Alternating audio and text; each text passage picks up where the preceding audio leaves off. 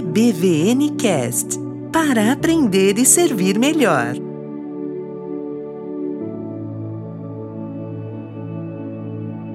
Muito bem, boa tarde.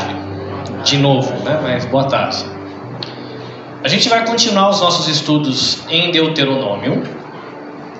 E eu acho que vocês perceberam que o meu companheiro de viagem, o Rogério, não está aqui hoje. Ele está cuidando da esposa e das filhas, né? Que ela está lá esperando a chegada da Rafaela. Então ele está por lá, mas a gente conversou um pouquinho durante a semana, batendo papo sobre o estudo de hoje.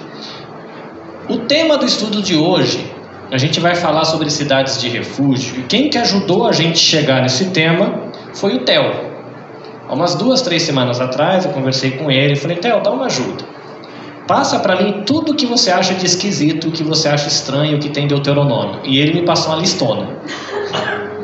Porque o Deuteronômio, Deuteronômio tem um montão de leis que a gente acha um pouco estranho, né? A gente não é, não é muito próximo da gente, os negócios que fica meio difícil de entender. E das várias que ele passou, uma que deu uma reflexão muito interessante, que ele falou que para ele era uma das coisas mais estranhas, que ele fez, cara, em Deuteronômio eu acho muito esquisito esse negócio da cidade de refúgio. E a gente vai conversar um pouquinho sobre cidades de refúgio. Quem faz ideia do que é uma cidade de refúgio? O que quer dizer refúgio? Para onde a gente tem que sair correndo quando dá dichinha aqui no Japão, quando dá terremoto? Para o abrigo ou para o refúgio. Né? Então eram cidades de refúgio. O nosso texto base é esse aqui, ó, Deuteronômio 4, versículo 41 e 42. Ele está ali no nosso slide, mas se você quiser abrir aí na sua versão, se de repente é um pouquinho diferente, Deuteronômio 4, 41 a 42. O texto diz assim: Então Moisés separou três cidades do refúgio do lado leste do Rio Jordão.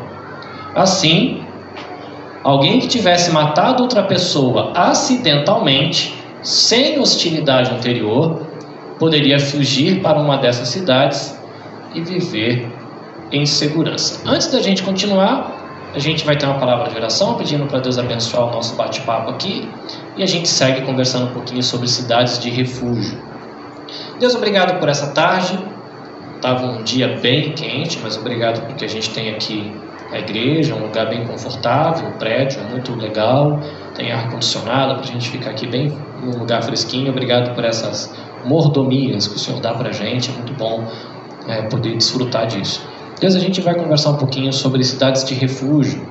Então a gente pede que o Senhor nos ensine, nos leve a Deus refletir sobre é, esse texto. Nós pedimos isso em nome de Jesus. Amém. Bom, o texto de Deuteronômio ele fala para gente de que Moisés ele separou três cidades de refúgio do lado leste do Rio Jordão. Porque quando o pessoal entrou em Canaã, tinha um, o Rio Jordão e tinha algumas tribos que ficaram antes do Rio Jordão e algumas tribos que ficaram, eles passaram o rio e ficaram lá depois. Se você lembra daquela história de Josué, o pessoal chega, tem duas tribos que gostam de cuidar de gado, falou: olha, a gente vai ficar por aqui antes do rio, tá tranquilo. O pessoal falou: olha, mas não é bem assim. Deus falou que vocês tinham que ajudar o povo a conquistar a terra. Não, a gente vai. Mas a gente quer morar por aqui, porque é melhor, porque o trabalho que a gente faz aqui, a terra tá boa. Então ficou um, um, uma parte do povo de Israel de um lado do rio, uma parte do outro.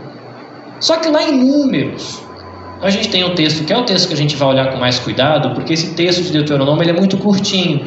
E o texto de Números dá um pouquinho mais de informação sobre a cidade de refúgio, então a gente vai lá olhar. Fala que Deus falou para deixar três cidades de um lado do rio e três cidades do outro. Por quê? Por causa disso aqui. Se alguém tivesse matado alguém acidentalmente, você podia fugir para uma cidade dessa e viver em segurança. Por que, que a pessoa só ia poder viver em segurança nessa cidade? A lei para aquela época que Deus estabeleceu é de que a vida humana é algo muito importante. Afinal de contas, a gente é feito à imagem de Deus. Então Deus tinha uma punição para assassinato. Qual que era a punição para assassinato? Era o castigo de morte. Né? Então, na lei de Moisés, naquela época, O castigo para assassinato era pena de morte. Então, esse é um texto para quem quer fazer um estudo sobre o assunto da pena de morte.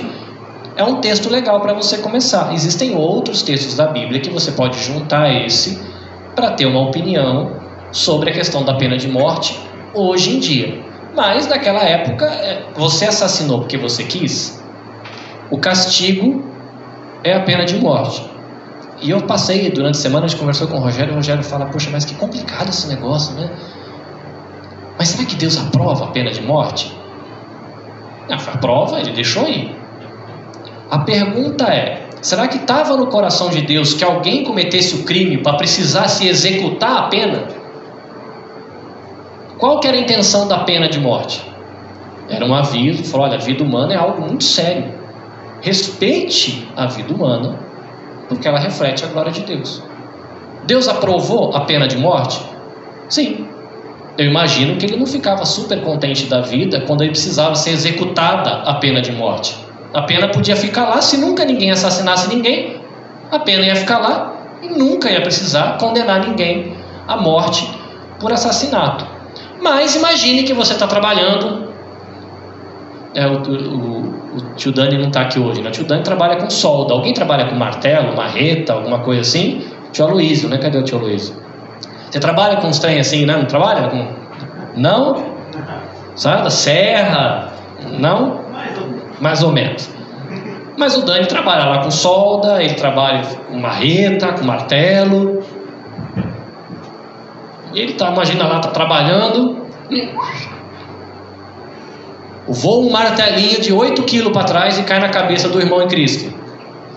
O que, que acontece com um martelinho de 8 quilos na cabeça da gente? Com martelo nada, né? Morre. A pessoa que deixou escapar o martelo matou o outro ou não? Sim ou não? Ah, tá. Metade balançou para o lado, metade balançou para baixo. Matou o outro ou não? Matou. Matou. Foi assassinato premeditado? Pensou antes para matar? Não. Não. Foi um? Foi um acidente. Só que a lei, para Deus manter a ordem e a pureza naquela terra, dizia que se você matasse alguém, você tinha que a sua pena era o assassinato. Existia algo naquela cultura que tem um pouco na cultura japonesa também, que a gente não tem na cultura brasileira, que é a questão da honra da família. A família, um membro foi assassinado por acidente ou não, por a honra da família, você precisava ir resolver esse negócio. Então tinha um cara na história que era chamado de O Vingador. Aí os adolescentes ficam tudo contentes, né? Thor, Homem de Ferro. Né? Era chamado de O Vingador. Por exemplo, vamos imaginar que o Claudinho tem irmãos. Tem irmão, Claudinho? Tem irmãos? Você é filho único? Tá bom. Tem irmãos? Homem ou mulher, ou os dois? Homens, tudo bem. Seu Carlos, recebe a notícia de que um rapaz jogou a marreta de 8 quilos sem querer na cabeça dele. Se ele fosse hebreu, naquela época do tempo de livro de Deuteronômio, a responsabilidade dele como irmão da pessoa, se ele fosse o parente mais próximo desse irmão, tipo ele é o Onitia. O pai dele já faleceu, então ele é o Onitia, ele é o responsável pela família. Ele é o irmão mais velho. Pela honra da família, quem tinha que executar a pena? Ele. Na hora que ele recebesse a notícia da morte pela mão do outro, ó, a pessoa saiu. Ele tinha que resolver a honra da família. Então, o que, que a pessoa que matou por acidente tinha que fazer? Sair correndo para de refúgio. Uma coisa legal dessa cidade de refúgio, eu estava olhando o texto, fala que todas elas tinham aproximadamente 110 quilômetros de distância. Eram seis cidades. Você nunca achava uma cidade mais longe da outra do que 110. Por quê? Falou de que qualquer cidade dentro da nação de Israel, de qualquer lugar, com menos de 55 quilômetros você chegava na cidade de refúgio para salvar sua pele. Pergunta se nós hoje com esse corpício saudável dependêssemos de correr 55 quilômetros para salvar nossa pele, quem já ia começar a rezar a morte antes? Um monte, né? A de, de, se ele não tiver fôlego para correr, você ainda tem uma chance, né? Para no Mac, né? Vai no Combine. Mas é, né, galera? Imagina que o pessoal tinha um fôlego bom naquela época, né? Não tinha carro, não tinha trem, tudo era feito andando, né? Mas era 50, a sua vida dependia de você chegar nessa cidade. Bom, e por que que essa pena tinha que ser executada? Vamos ver se o negocinho vai para baixo. Vai para baixo o negocinho, não foi para baixo nem para cima. É, clica no, no slide para mim de novo. Aí, agora ele foi. O motivo de ter que fazer isso era por causa disso aqui. Ó. Se a gente for lá no texto de Deuteronômio, e não é Deuteronômio, que é o livro de Números, eu escrevi errado, diz: Não contaminem a terra onde vocês habitam, pois eu mesmo habito ali, eu sou o Senhor e habito entre o povo de Israel. O povo de Israel, eles tinham que manter essa questão da ordem, da justiça, porque Deus não estava dizendo para você aplicar essa pena de morte a torto direito em quem você tivesse vontade. Era num caso de assassinato premeditado. Mas por causa de que Deus estava ali, Deus é um Deus de justiça, amor e justiça, e o povo que estava ali para ser luz no meio daquelas nações, eles tinham que refletir o amor e a justiça de Deus no seu dia a dia. O Rogério falou para mim que em um dos livros que ele consultou, diz que a pena para um assassinato ou alguma coisa assim nos povos em volta ali era muito pior do que só a pena de morte. Provavelmente devia ter uma torturazinha antes, alguma coisa assim. Então, o livro que o Rogério consultou tinha uma nota dizendo que a pena de morte por um caso de assassinato premeditado, considerando como a coisa era feita naquela época, era praticamente uma expressão do amor de Deus, porque era uma execução, mas o jeito que se fazia nos outros povos era muito feio, era muito pior. Uma coisa que eu achei interessante, que eles tinham que ter esse exercício da pureza e da justiça, mas também um exercício do perdão. Porque quando a pessoa corria para dentro da cidade do refúgio, o vingador, ele não podia entrar na cidade de refúgio, porque era uma cidade de refúgio para quem matou por morte acidental. Então era um exercício de perdão também. Era uma questão de você manter a justiça de Deus brilhando naquele povo, mas é uma maneira de você representar também o perdão de Deus naquele povo. E é legal porque quando a gente vai lá para Efésios, diz assim: ó, livrem-se de toda a amargura, de toda a raiva, de toda a ira, das palavras ásperas e da calúnia, e de todo tipo de maldade, e em vez disso sejam bondosos e tenham compaixão uns dos outros, perdoando-se como Deus os perdoou em Cristo. O povo, ele deveria ser justo e fazer o exercício do perdão, porque Deus estava no meio deles lá, e hoje, que Cristo habita entre nós, o texto de Efésios diz que nós devemos ser amáveis, exercitar justiça e perdão, por quê? Deus está no meio de nós, né? E perdoa como Cristo perdoa você. Ele trouxe Deus em Cristo trouxe você para onde ele estava. A igreja está reunida, Cristo está presente em nós como corpo, em nós, e dessa maneira, porque Jesus está aqui, nós precisamos, nas relações pessoais dentro da igreja com o povo de Deus, exercitar justiça e perdão. A historinha ela tem alguns personagens, não tem? Eu vou pedir para você abrir no livro de Números, capítulo 35, e a gente vai começar a ler a partir do versículo 9. Na verdade, o texto ele vai do versículo 9 até o versículo 34. E a gente vai conversar mais um pouquinho de como funcionava essa questão é, das cidades de refúgios e depois a gente vai refletir sobre como alguns princípios que tem nessa questão da cidade de refúgio pode ajudar a gente a pensar quando a gente tiver conflitos dentro da igreja, conflitos interpessoais. Espero que você não precisa jogar uma cadeira, né, sem querer matar o irmão na igreja, não é essa a ideia. Mas às vezes a gente se machuca na igreja. Às vezes o Celso vai olhar para mim falar, credo, camisetazinha feia, e eu vou ficar todo magoado com o Celso. E como é que a gente vai lidar com isso? Ou às vezes o Claudinho, ele vai vir para o almoço de Natal.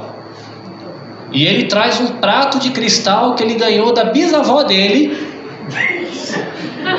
E aí eu pego, passo do lado da mesa e quebro o prato que o Claudinho guarda há 40 anos e quero uma herança da bisavó e ele só trouxe porque era um momento especial. Mulheres, quem gosta de louça aí? Eu sei que tem homens que gostam de louça. Tem algum homem que gosta de louça aqui? Cristais, prataria, alguma coisa ou não? Mulheres que tenham carinho por essa parte de louça? Tem. Que louça você mais gosta na sua casa? Aquela que você tem um carinho, assim. No Brasil, é presente de casamento, né? Hum. E uma família japonesa. É uma chaleirinha. Ok, uma chaleirinha que foi um presente de casamento que você ganhou de uma família japonesa. É um presente que quebra. Há quantos anos você guarda isso com carinho? Então, 33 anos guardados com carinho. Agora imagina que a gente faz o café da manhã do Natal, vamos passar para o café da manhã. Como é uma chaleirinha, pode ser uma, é aquelas chaleirinhas que servem chá? Ok. 33 anos, presente de casamento, e ela leva para o nosso café da manhã de Natal. Porque ela quer honrar a nossa família em Cristo, trazendo isso que é muito especial para ela, para esse café da manhã especial. E o Carlinhos, todo delicado, né? Passa e derruba a chaleirinha dela de 33 anos. E a chaleirinha, ela salta. Vira 17 chaleiras. eu sempre choro. Ela senta Choro. e chora. Por enquanto. Segura essa história, a gente volta nela. Números 35, versículo 9 diz assim: Disse também o Senhor a Moisés: Diga aos israelitas: quando vocês atravessarem o Jordão e entrarem em Canaã, escolha algumas cidades para ser as cidades de refúgio, para onde poderá fugir quem tiver matado alguém sem intenção. Elas serão locais de refúgio contra o vingador da vítima, a fim de que alguém acusado de assassinato não morra antes de apresentar-se para julgamento perante a comunidade. Então agora a gente vai olhar de novo esse versículo 12. Tenta encontrar as pessoas que estão, ou as personagens que estão envolvidas nesse versículo. Elas, essas cidades de refúgio, elas serão um local de refúgio contra o vingador, uma personagem. O vingador da vítima, o outro personagem. A fim de que alguém que é acusado, a terceira personagem, não morra antes de ser apresentado perante a comunidade. A gente tem quatro personagens aqui, certo? Muito bem? Então nós teríamos, na nossa história, voltamos para a chaleira. Nós teríamos o acusado, que seria eu. Nós teríamos a vítima, que seria a chaleira, né? A chaleira seria a vítima da nossa história. Nós teríamos a irmã, que seria a vingadora. O quê? E nós teríamos a comunidade. Que comunidade era essa? A cidade de refúgio não era uma cidade em qualquer lugar. Era, um, era uma cidade, na verdade, eram seis cidades, entre as 28 ou 48, se eu não lembro agora o número, cidades que os levitas receberam para eles. Quem eram os levitas? Quem arrisca? Sorriu para mim. Quem eram os levitas? Levita era o pessoal separado para trabalho no culto, né? Tá bom. Os levitas eram o pessoal separado para o trabalho no culto. Então vamos pensar assim: o levita era uma pessoa que facilitava o contato das pessoas com Deus. Dá para a gente pensar assim? Lá nos levitas tinha os professores, lá nos levitas tinha talvez, vou usar aqui o exemplo, a Elisa é uma conselheira, né? ela faz aconselhamento com as mulheres, estariam os conselheiros lá dos levitas, tinha os sacerdotes, tinha os músicos. E todo o pessoal que morava nessa cidade de refúgio era levita. Alguns eram costureiros, outros faziam artesanato, outros pintavam, um eram sacerdotes, outros mas todos eram levitas.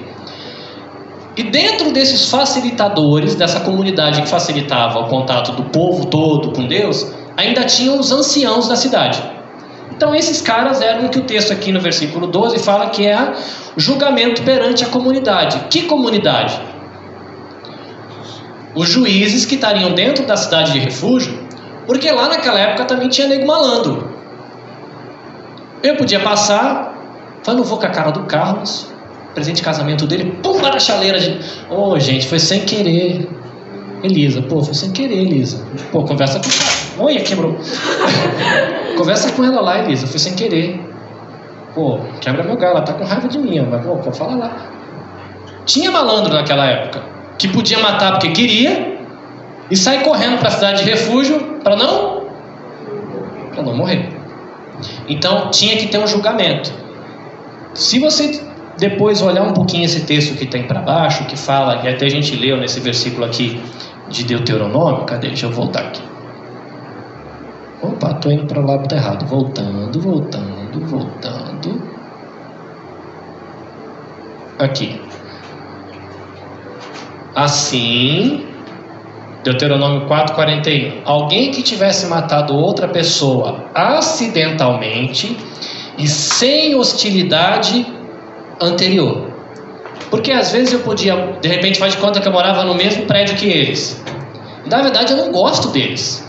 Eu sou Carlos, ele também é. Não, não, eu queria muito Carlos no mundo. Não gosto. Fico fazendo pirraça.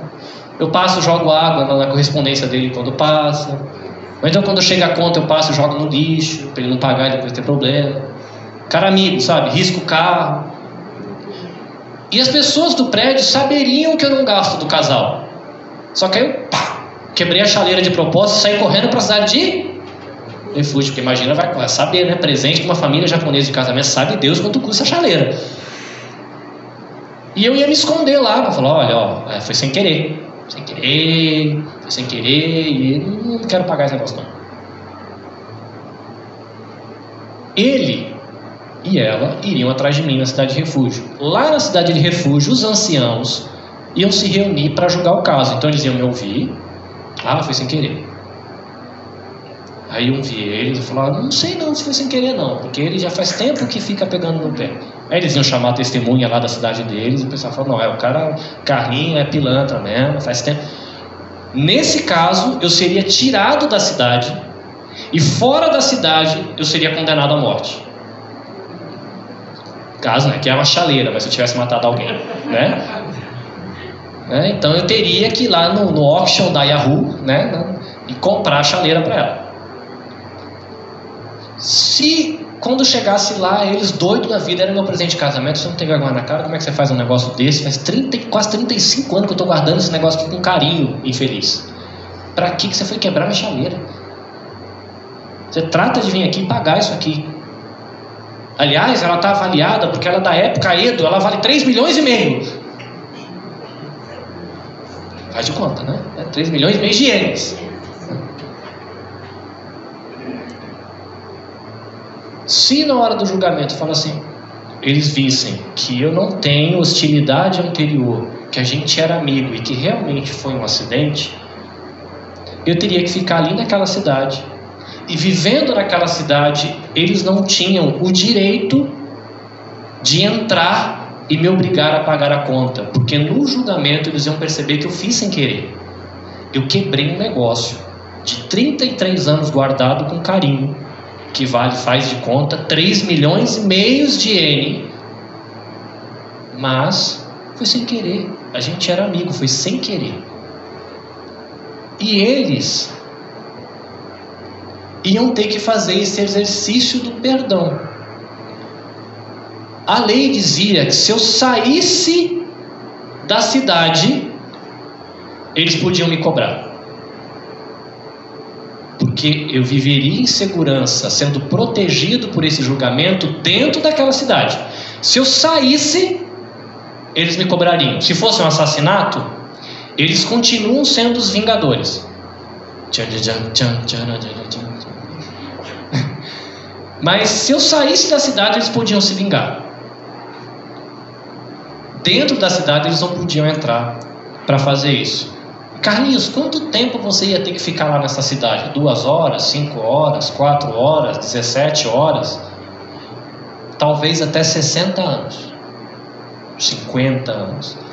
Porque esse julgamento só acabava e ele ia deixar de ser o vingador da chaleira, os vingadores da chaleira, quando o sumo sacerdote morresse.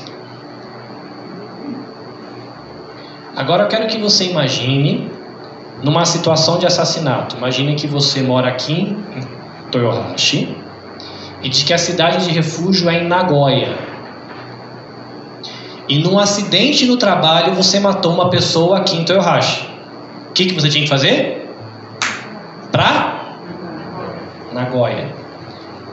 Como você matou, não ia matar o seu filho, não ia matar a sua esposa, era você o problema. E você tinha que dar no pé. Você trabalha onde? Em Toyohashi. A sua casa é onde? Em? A escola das suas crianças é onde? Em? Você matou por acidente. Você tem que largar tudo e ir para lá. Porque senão a coisa ia ficar feia para você. Porque a lei diz que o vingador, ele deve cobrar a justiça. Chegando nessa cidade, se o sumo sacerdote morresse de madrugada, para sua alegria, julgamento completo. Quando subisse o próximo sumo sacerdote, você poderia sair da cidade, porque o período de validade da vingança deles tinha acabado. E se o sumo sacerdote tivesse 32 e fosse morrer com 97? Você ia morrer na cidade e você não ia conseguir voltar para casa. Você ia ter que trazer a tua família, abandonar teu emprego, se virar com a mudança, mudar as crianças de escola. Você ia ter que procurar outro trabalho. Se você era empresário, sua empresa ia falir porque ela ia ter que ficar lá. Você ia ter que se virar com o funcionário por e-mail. Porque você teve um. Foi sem querer? Foi sem querer. Mas você causou prejuízo. E agora você vai ter que ser responsável pelo que você fez.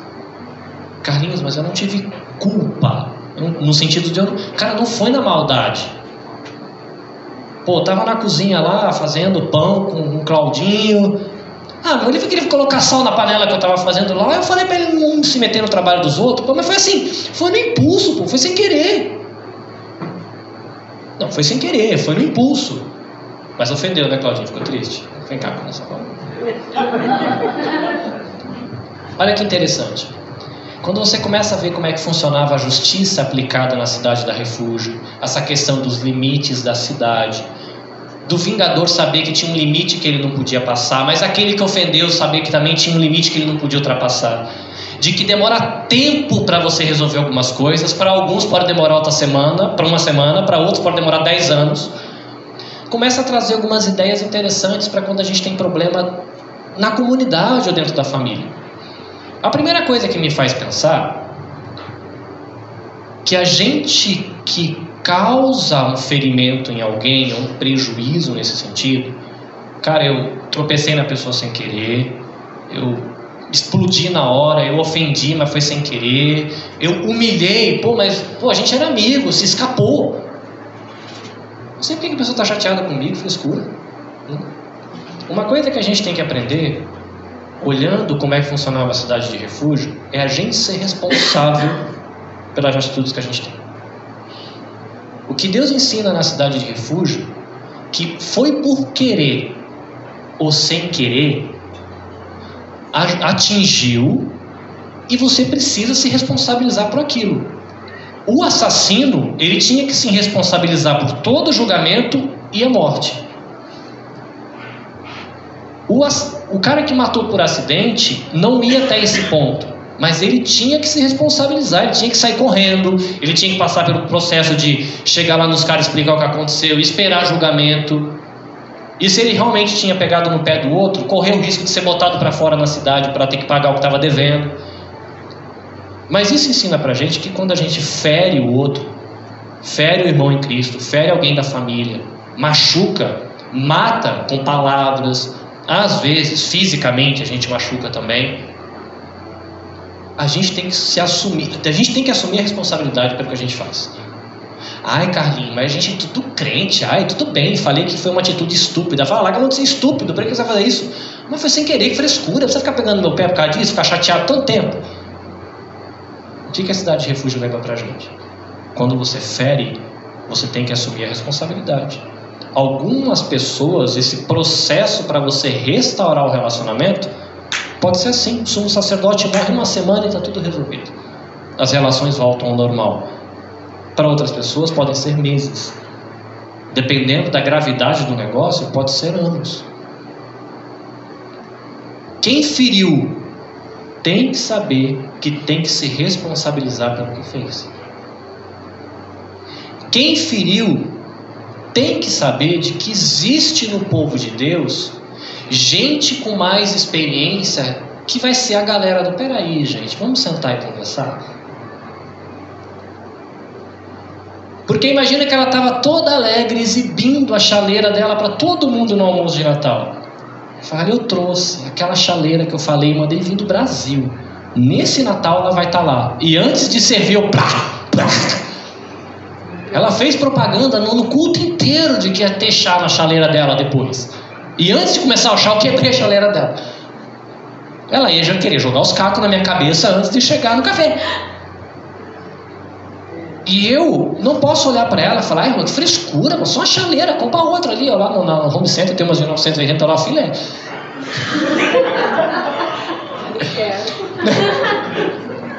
Não interessa se é só uma chaleira que na de 980 ienes cabe água. Eu ofendi ela. Querendo ou não querendo, o prejuízo e a ofensa ela teve. Eu tenho que assumir a responsabilidade. E se de repente ela ficou muito doida da vida e o marido entrou no meio, o negócio começou. Peraí, peraí, o bicho tá pegando aqui. Começou a bater boca. Aí... Eu, eu tenho que saber que no povo de Deus existem pessoas maduras que eu posso chegar e falar, cara, eu preciso de uma mão aqui. Olha, aconteceu tal situação, aconteceu assim, assim, assim, o clima tá ruim, eu estou precisando de alguém aqui para dar um conselho, para entrar no meio. Peraí, gente, deixa, vamos conversar, espera um pouquinho, porque é que é interessante. Fala que uma das coisas importantes da cidade de refúgio é que primeiro a pessoa ia ficar em segurança para depois seu julgamento. Porque, cara, imagina que alguém bate no seu filho. Na, na, no momento de raiva, assim, sabe? A criança está enchendo as paciências. E às vezes o filho da gente enche as paciências dos outros, vamos ser sinceros. Porque às vezes os filhos dos outros enchem a paciência da gente também. E os, por mais que a gente não queira aceitar, às vezes os nossos enchem, aí a pessoa pega e pá! E aí? Meu, na hora do sangue dos olhos, você quer pegar a cadeira e fazer a pessoa engolir a cadeira. Só que qual é o interessante da cidade de refúgio? Que a primeira pessoa corria para a cidade de refúgio e fala, cara, cara, foi falando, pô, aconteceu, mas não, poxa vida, e agora? O que, que eu faço? Dá uma mão aí, porque agora já foi, eu preciso tratar o negócio está sério. O Vingador ia chegar com sangue nos olhos, querendo fazer um amigo engolir a cadeira. Só que o julgamento não era assim, chega aqui, não quero falar isso aqui, não, calma gente, pera, a gente vai sentar, ouvir todo mundo, vai ver direito o que aconteceu, como é que foi que aconteceu, pera, vamos... O que, que a gente faz quando está com muita raiva? Casados, homens ou mulheres, quando a gente está com um louco da vida, a gente pega e usar uma expressão, põe a culpa na mulher. a gente vomita as coisas nos outros, não é a expressão que a gente usa? O outro, na hora, ele vai ficar com raiva vai querer resolver tudo na hora. Então você pegar e dar um tempinho, às vezes é bom para você conseguir pensar com um pouco mais de clareza. E fala que uma das coisas da cidade de refúgio era isso de que quando a pessoa entrava na cidade de refúgio para pedir um conselho desses anciãos e poder julgar o negócio, era aquele momento de dar uma acalmada para todo mundo poder pensar com calma e ver direito o que aconteceu. Então, primeiro, a gente que ofende, quando a gente ofende, a gente tem que assumir a responsabilidade que a gente fez. se xingou, se machucou, se ofendeu, se humilhou. Não importa se a pessoa é um irmão em Cristo e você sabe de que ela vai precisar exercitar o perdão, mas assuma a responsabilidade do que você fez. Se você acha que não tem condição de você lidar direto com a pessoa quando acontecer isso, busca no povo de Deus pessoas experientes, que você tem intimidade, você vai se sentir seguro, para fazer o meio de campo para você conseguir conversar. Lembre-se de que às vezes restaurar essa relação pode demorar um pouquinho mais para uns, um pouquinho menos para outros. Agora, se você for o cara que tem que se vingar, a ofensa como foi com você, o que, que eu tenho que aprender olhando essa história da cidade de refúgio? De que eu tenho que saber ouvir esse pessoal experiente que, a galera, que vai ser os irmãos em Cristo que Deus vai usar para galera, vamos esperar baixar com ele um pouquinho. Não dá para conversar essa semana, não dá para conversar nem semana que vem. Aí o pessoal vai, essas pessoas experientes vão sentir o clima, falar, ixi, nem na outra ainda não dá, espera um mês a gente vai tratar desse assunto para tentar restaurar. Se a gente é o ofendido, a gente tem que lembrar de que esse lugar seguro que a gente tem, o nosso irmão em Cristo também tem. E por mais que a gente está com sangue nos olhos querendo fazer nosso irmão engolir a cadeira, a gente tem que confiar na maneira como Deus cuida desse processo para que possa ser restaurada a relação. A questão não é a vingança em si, mas a restauração. Tanto quem ofendeu como quem ofende a gente tem que lembrar de que existem alguns limites nesse processo de restauração que não dá para a gente ultrapassar. O vingador ele não poderia entrar na cidade para matar o outro, porque era o limite. O teu argumento, a tua raiva, a tua ira, teu senso de justiça tem que chegar até na porta. Tem alguns limites que você não vai poder passar, não vai poder bater no guarda para tirar o cara tapa lá de dentro. Tem limites. Quando você for ofendido numa relação com nossos irmãos em Cristo, lembra que enquanto os nossos irmãos mais maduros estão tentando restaurar a harmonia no corpo de Cristo, existem limites que a gente não pode passar nesse nosso desejo de justiça e vingança. E a gente, quando ofendeu, a gente tem que lembrar de que existem limites que a gente também não pode passar. Porque às vezes a gente vai querer olhar para o nosso irmão em Cristo que está magoadão porque quebrou a chaleira e eu vou querer olhar para ela e falar, mano, não, papai frescura, presente de casamento. Os meus eu joguei tudo fora, quebrou já. Cara, não importa a sua história. Essa chaleira tem a ver com a minha história. Eu tenho que respeitar esse limite com ela. Ela tem o direito de ficar ofendida. E eu tenho consciência de que eu tenho o direito de saber de que eu não fiz por querer. Só que ela. Questão da alteridade. Sim, se colocar no lugar do outro. É difícil para ela, mas ela vai ter que tentar, como irmã em Cristo, lembrar de que no corpo de Cristo eu encontro um lugar seguro para tratar dos meus problemas de relação pessoal quando acontecem. E eu vou precisar respeitar o limite de saber de que ela, em Cristo, ela pode se irar, porque a Bíblia fala: fique com raiva, mas não deixa a raiva ficar para o dia seguinte. Porque até Deus sabe que se você ficar com raiva de manhã, às vezes vai até de noite para você passar a raiva. Mas aí você vai ter que sentar o teu coração diante de Deus, conversar. Então é bom a gente lembrar que tem esses limites. É bom a gente lembrar também de que às vezes demora para alguns um pouquinho mais e um pouquinho menos. Com isso, a gente consegue ver um pouquinho como é que funcionava essa questão da cidade de refúgio, os personagens que a gente tem ali a vítima, que no nosso caso foi a chaleira, né? A chaleira não podia fazer nada. A gente tem o responsável por ter quebrado ou feito fazer a ofensa. A gente tem o vingador. Então a gente tem que pensar quando nós somos os ofensores, o que, que a cidade de refúgio lembra sobre como eu devo me comportar, assumindo a minha responsabilidade, sabendo que precisa de tempo, respeitar alguns limites. Quando eu tiver com raiva porque me ofenderam, eu tenho que saber que tem alguns limites que preciso respeitar de que tem pessoas maduras no corpo de Cristo que vão dar uma mão para essa relação ser restaurada. Mas tem esses caras aqui, ó, os levitas e os anciãos da cidade de refúgio. Às vezes, você vai ser a pessoa madura que vai entrar no meio. A pergunta para a gente aqui nesse momento é: será que a gente é maduro para ser maduro? Ou será que a gente é o irmão em Cristo que vai chegar, metade da igreja vai chegar para ela e falar: Não, cobra mesmo, irmã, cobra. Bota na justiça, faz esse infeliz pagar. E a outra metade da igreja vai chegar comigo e falar: Não, irmão, é, é frescura mesmo, Carlinhos, é frescura. Ah, frescura, porque para que precisa pegar os bens materiais? A nossa riqueza está no céu, lá no reino de Deus. E aí essas pessoas que seriam o nosso lugar seguro para ajudar restaurar a harmonia no corpo de Cristo, vira pavio para contenda, né? Um joga pólvora, outro bota bomba, outro explode. Daqui a pouco acaba a igreja e acaba a Elisa pregando para os bancos, porque a gente destruiu a igreja. No... Né? Então é importante, a cidade de refúgio, apesar de ser um texto meio estranho para a nossa cultura, lembra que quando a gente tem problemas como irmão, ou mesmo dentro da família, marido, mulher, filho, às vezes você tem que assumir responsabilidade porque você ofendeu, e, tem que aprender com Deus os limites e como é que vai, o tempo vai trabalhar isso. Se você for um vingador, também. E se você for a pessoa que se machuca, ou melhor, a pessoa que vai ser a galera do deixa disso, você precisa amadurecer, aprender com Deus como tratar a situação. Aqui mostra de novo, né, como é que funciona, mas lembra um pouquinho de como funciona o processo quando a gente tiver um problema interpessoal. Primeiro vai ter o acidente, que vai ser aquilo que vai acontecer, que vai causar o problema. Vai ter esse momento da fuga, porque às vezes o negócio vira uma confusão e você vai precisar tomar uma distância.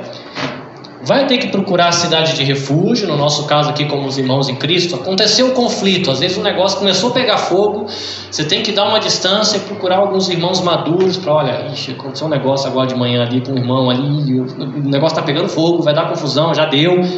Você vai para esses irmãos maduros para encontrar esse lugar seguro, ouvir um conselho, ouvir o que a palavra de Deus tem para dizer sobre aquilo e vai ter o tempo de espera. Às vezes, no meu caso da chaleira, os irmãos em Cristo vão falar para mim, falar, Carlinhos, realmente foi sem querer. Foi sem querer. Você tem que ser responsável, cara. Aí você vai lá pedir perdão. Aí eu pedi, eu foi sem querer, mano. Não pedir perdão coisa nenhuma. Cara, você é chamado por Deus a pedir, ser humilde, vai lá e pede perdão. Mas foi sem querer, mano. Vou pedir perdão com a frescura. Vou pedir perdão com a chaleira. Você quebrou? Não, quebrei, mas foi sem querer. Quebrou ou não quebrou? Eu quebrei. Se você quebrou, você vai lá e pede desculpa. Mas não vou pagar porcaria nenhuma. Aí os irmãos maduros falam, Carlinhos, quanto custa a chaleira da irmã? 3 milhões e meio. Você quebrou? Quebrei, mas não vou pagar. Carlinhos. Sabe por quê? Se o nosso, nosso irmão em Cristo ele pode ser instrumento do capeta ou instrumento do Espírito de Deus, certo ou errado? Se a gente for gerar mais contenda, é instrumento do capeta. Mas a gente sempre acha que o Espírito Santo fala com a gente, mas não pode falar com o irmão quando contraria a gente, né? E às vezes Deus está falando com o irmão. E Deus está falando através do irmão que você deve ser responsável pela caca que você fez.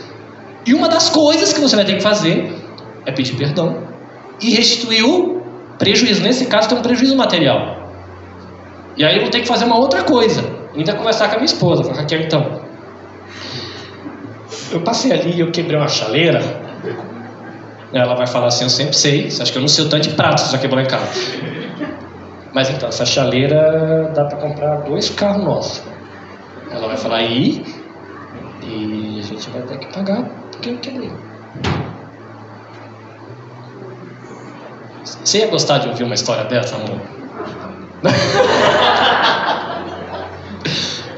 eu ia arrumar um outro problema, que eu ia ter que conversar com ela.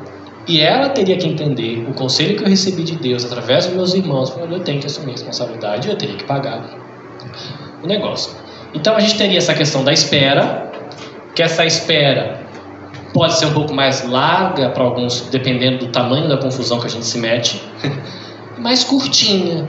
Às vezes né, até você conseguir conversar com a pessoa, tem algumas pessoas que 10 minutos depois você já consegue conversar, já está abraçado, chorando no culto. Tem pessoas que vai demorar um mês para processar o um negócio, para você tá, ter. A, o seu orgulho está em condição de você pedir perdão e o outro está em condição de perdoar. Então, saber que tem esse momento de espera é importante a gente saber. Esse, aqui no Japão a gente fala de Umban, né? Como é lembrar? Falar, poxa, mas como é que será que lida? Volta lá para números 35 e dá uma olhadinha. O que, que é perdão? Eu achei bonitinha essa definição aqui no dicionário que diz assim: o perdão, que é o exercício que a gente vai ter no caso da gente ter que liberar um perdão para o outro, é liberar uma pessoa da culpa e das suas consequências. No caso, ela poderia, se ela quisesse, falar: Carlinhos, você veio pedir perdão, é, beleza, não precisa, não precisa pagar, eu sei que foi sem querer. Ela está me liberando da culpa e está me liberando, inclusive, das consequências de pagar, mas é uma opção dela. Né? Teria que sentar ali com os meus irmãos que iam me aconselhar para ver. Então, libera a pessoa da culpa e das suas consequências, incluindo o castigo. Usualmente ou normalmente, é isso. Esse perdão é um ato de compaixão e de amor. Né? No caso dela, me perdoando e não, não, não me cobrando se fosse o caso dela querer fazer isso, seria esse ato de compaixão de amor. O que eu achei bonito da definição foi isso. Esse ato de compaixão de amor, de liberar a pessoa da culpa e das consequências, tem o objetivo de restaurar uma relação pessoal quebrada. A gente tem que lembrar de que quando a gente ofende ou é ofendido, as nossas relações se rompem. Em Cristo nós somos chamados para ser um. Gente conectada. A gente não é chamado em Cristo para viver relações rompidas. Nós somos chamados em Cristo para viver relações na família onde há unidade e onde há cola, né? link. O perdão também pode envolver tanto a remissão do castigo como o cancelamento das dívidas. No caso da chaleira, se ela quisesse me perdoar da dívida da chaleira que eu tinha com ela, ela poderia fazer isso.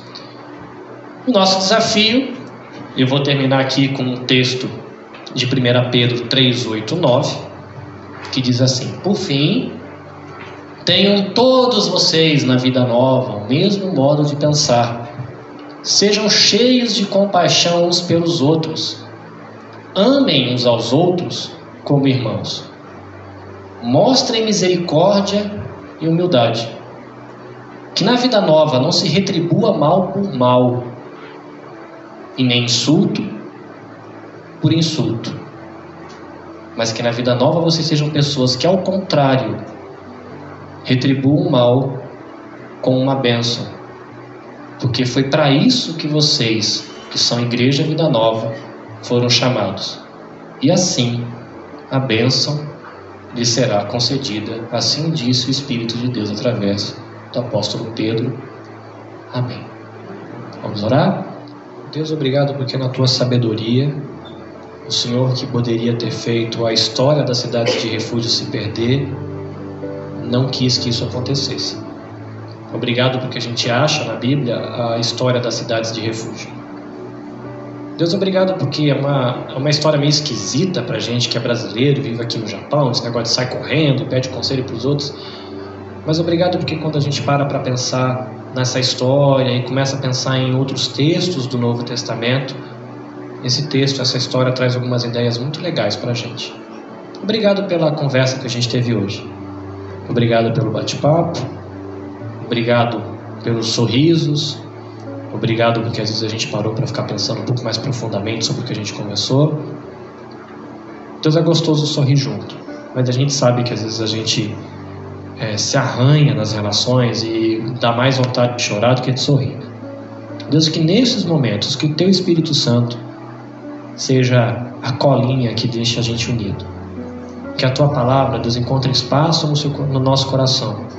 Que haja disposição para perdoar, que haja também humildade, que haja, Deus, sabedoria para discernir momentos para voltar a conversar, mas que em tudo, Deus, a gente tenha um mesmo coração e a disposição de andar em unidade, manifestando o amor verdadeiro do Deus verdadeiro que está vivo entre nós. Nós pedimos também a Deus hoje a sua bênção, a sua graça para as relações da nossa família, as relações com os nossos amigos de trabalho e não só para essas relações aqui na igreja. Deus, que assim como o povo de Israel, eles eram luz onde eles estavam, que onde a gente estiver, nós sejamos luz. A gente tem um montão de coisa para aprender, provavelmente um montão de pecado para se arrepender, mas nós pedimos a Deus que a sua graça, a sua misericórdia nunca se aparte da gente e de que a gente não seja rebelde a ponto de ficar fechando ouvido para tudo que você tem para ensinar para a gente. Que sejamos filhos obedientes, que alegrem o teu coração e que são parecidos com o Senhor. Nós oramos assim em nome de Jesus. Amém. EBVN Cast para aprender e servir melhor.